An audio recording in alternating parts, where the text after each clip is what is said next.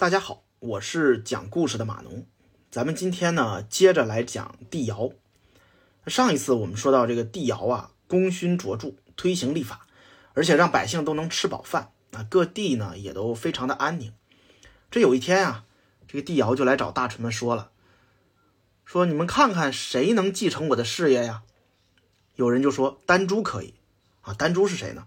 丹朱是尧的儿子。然后这个尧就说。顽凶不用，什么意思呢？就是说，呃，这个顽就指的是顽劣，凶呢就是凶恶，意思就是说这个丹朱这人啊，啊，非常的顽劣，而且呢脾气非常大，说他可继承不了我的事业。那又有人推荐了，说共工可以啊，他非常会笼络民众，这个人还是不错的。帝尧呢又说了，共工也不行，呃，他呢就会说漂亮话，这个人心术不正，表面上表面上你看着他恭恭敬敬。但实际上呢，这个人非常的傲慢。那说到这儿呢，这个帝尧可能突然想起来最近发大水的事儿，然后就接着问了：那最近水患又比较严重，说万民都非常愁苦，谁能去治理这个大水呢？这时候大家就开始推举了，说鲧可以。那鲧是谁？鲧就是我们说的大禹的父亲。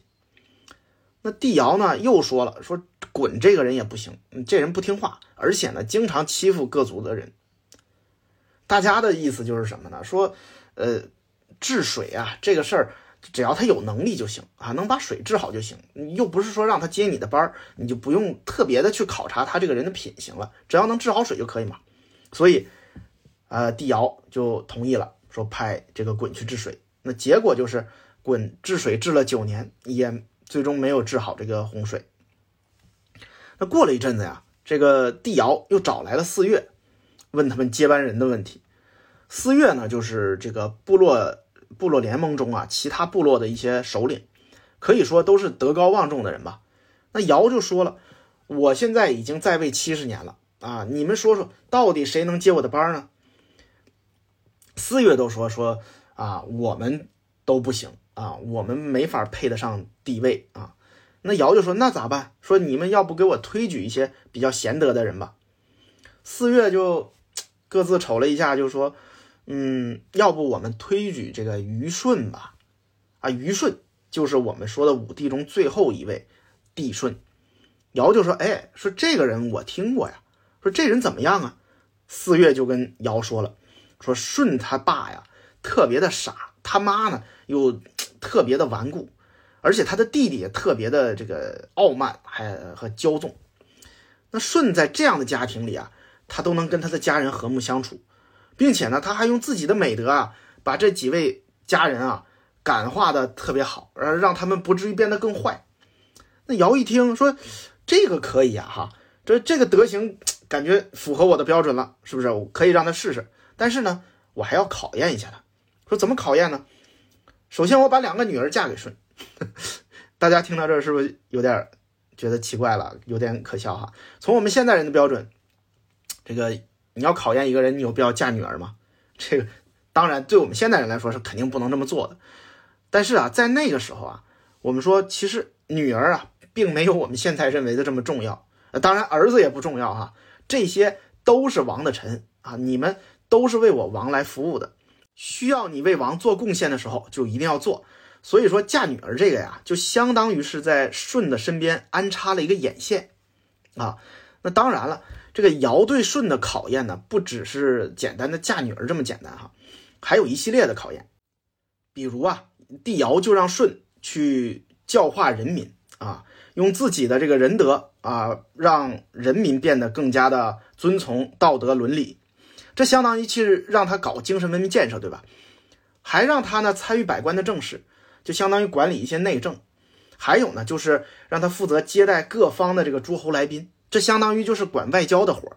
那这些活儿啊，这个舜干的都非常的好。最后呢，尧就派舜深入到山川河流之中啊，让他去了解这个这个国家的这些山川地理。结果呢，舜在这个过程中遭遇了一场大雨。但是这个舜啊，还是安全的回来了。这个尧一看就非常的高兴，说：“你这大难不死，你这是有天命啊！”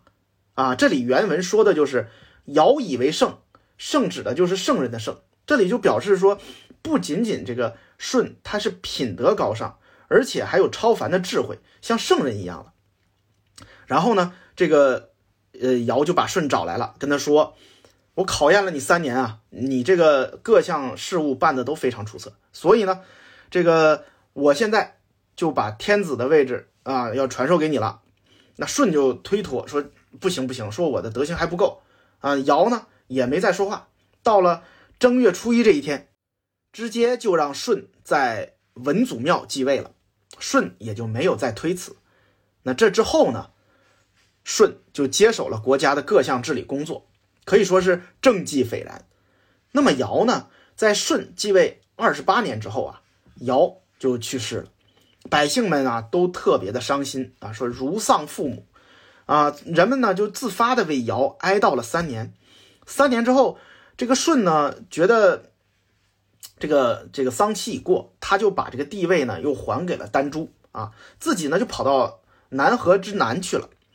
但是这时候的诸侯啊都不承认丹朱了，他们还都是认可舜的啊，跑到舜那儿去歌功颂德。舜就说了：“哎呀，这简直就是天意啊！”然后他又重新登回了这个地位啊，这就是我们说的帝舜。那《史记》中啊，帝尧的故事就讲完了。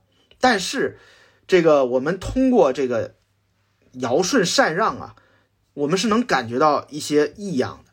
这里面还是有很多疑点存在的，那都有哪些个问题呢？咱们下一回再说啊！欢迎大家关注、订阅、转发、收藏。